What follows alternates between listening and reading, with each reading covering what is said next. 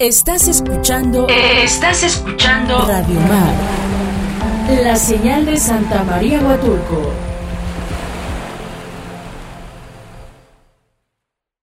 Hablaremos de temas como espiritualidad, energía, vibración, prosperidad, almas gemelas y mucho más.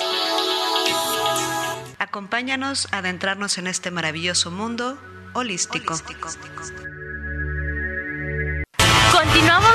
Informativo Vespertino.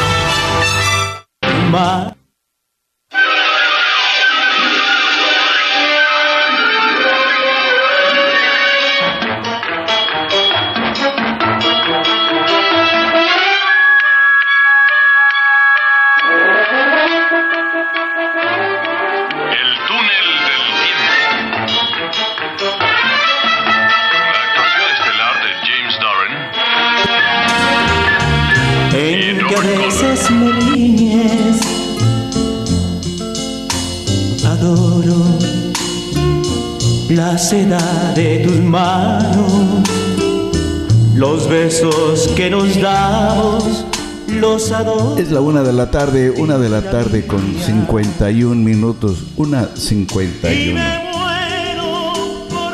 Como ven que también Marco Antonio Vázquez cantó melodías de Armando Manzanera, eran los años, los años 60 y la verdad, la verdad que en esos tiempos Armando Manzanero lo interpretaban todos. Esta melodía de Adoro, una de las más, las más icónicas de Armando Manzanero y que también en la voz y al muy particular estilo de, de Marco Antonio Vázquez. Si escucha usted la versión de Carlos Lico es completamente diferente, sin embargo, ahí está.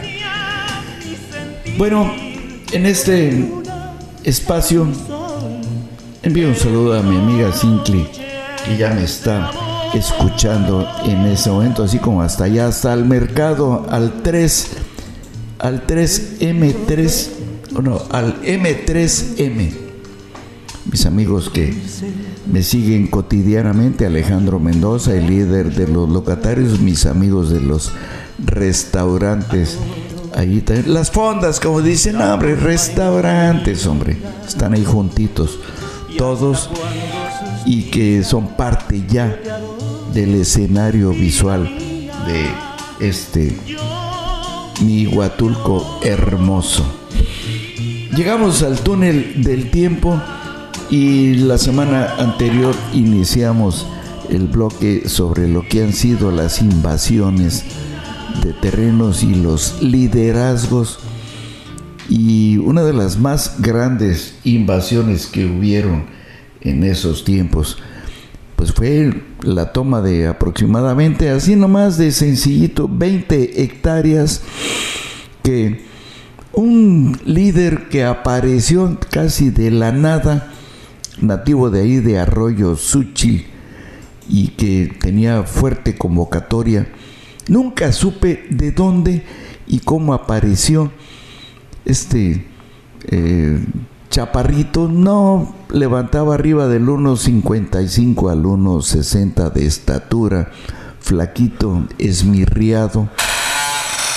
No era un líder así vestido con reloj de pulsera muy famoso ni ni mucho menos, no, era una persona del pueblo, es el auténtico y único líder, líder que he conocido aquí con la más grande convocatoria.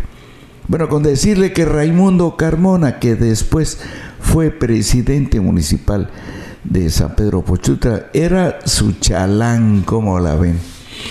Y un día, después de la, aquella invasión ahí en los terrenos, ahí cerca, en la lomita, cercana ahí a la Umar, ahí por mi amigo el indio, que después falleció y que fue de las primeras invasiones, la más grande, fue la que se hizo ahí en unos predios de, de don Leobardo, que empezaba su propiedad ahí en Arroyo González, ahí a un ladito de donde hoy está Chevo y sus toboganes, Y pues en esta explanada, ahí después de una bajadita y una curva hacia el lado izquierdo, ahí se asentó la llamada colonia 20 de noviembre.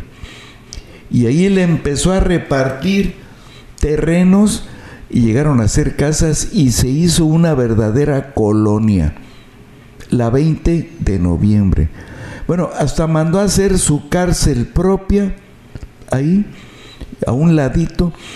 No tenía agencia municipal ni mucho, tenía una oficina para despachar y casi en su mayoría los que vivían en ese lugar eran trabajadores de acá del destino turístico entre acarreadores, lancheros, vendedores, fabricaban tamales, eh, pelaban frutas que venían a vender acá al destino turístico. Esa invasión fue de las más fuertes, las que más tiempo duraron y que eran lideradas por este Juan Gabriel, que los líderes estatales de la UPRES, así como se le conoció la Unión, Unión de Pueblos, región, Unión de Personas, algo así, Unidos y Emiliano Zapata.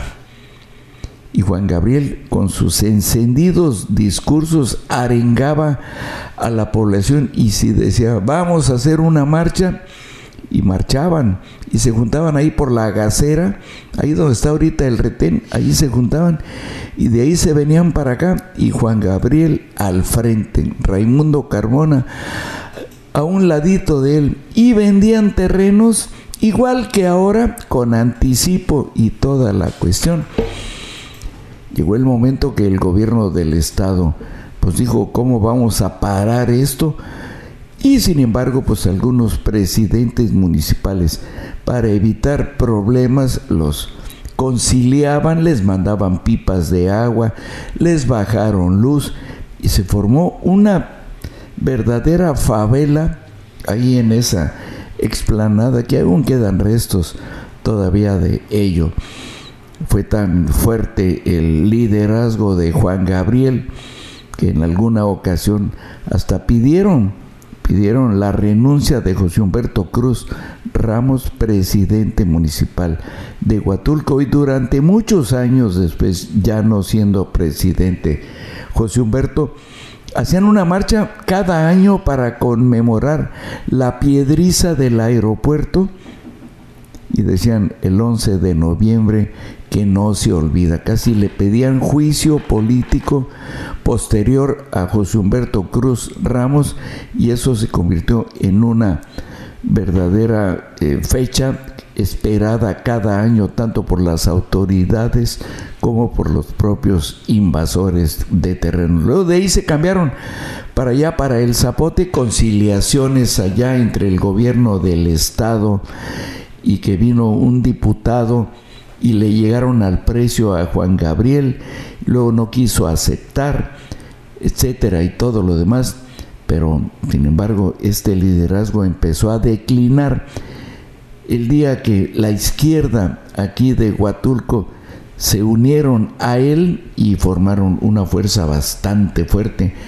Que un día, cuando se anunció que iba a llegar a Huatulco el primer vuelo desde Houston, dijeron, les vamos a bloquear la carretera aquí en, en este lugar de la 20 de noviembre.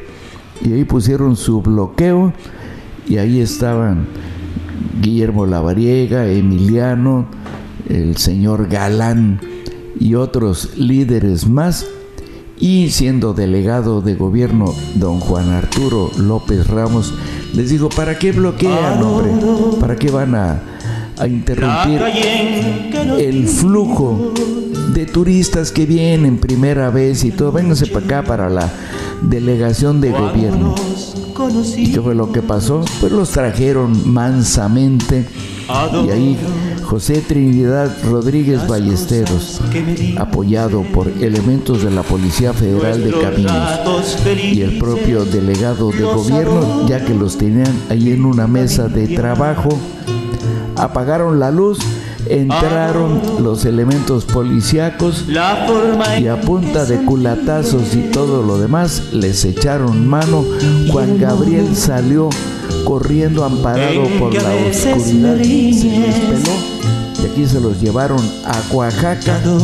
Y se acabó la invasión y todo lo demás. Juan Gabriel desapareció. Los y después se que supo nos que ya habían negociado con él para que se fuera a los Estados Unidos y se acabó el liderazgo de Juan Gabriel. Meses después, el propio gobierno del estado pagó la fianza de los que habían sido detenidos y todo volvió a su tranquilidad. Esta es una historia que hoy les he querido contar a ustedes para recordar el tema de los líderes de las invasiones aquí en Huatulco y Juan Gabriel Gabriel es uno de los grandes protagonistas. Sus chalanes, Pedri, Escúchanos en nuestra próxima misión de Informativo Vespertino. Vespertino.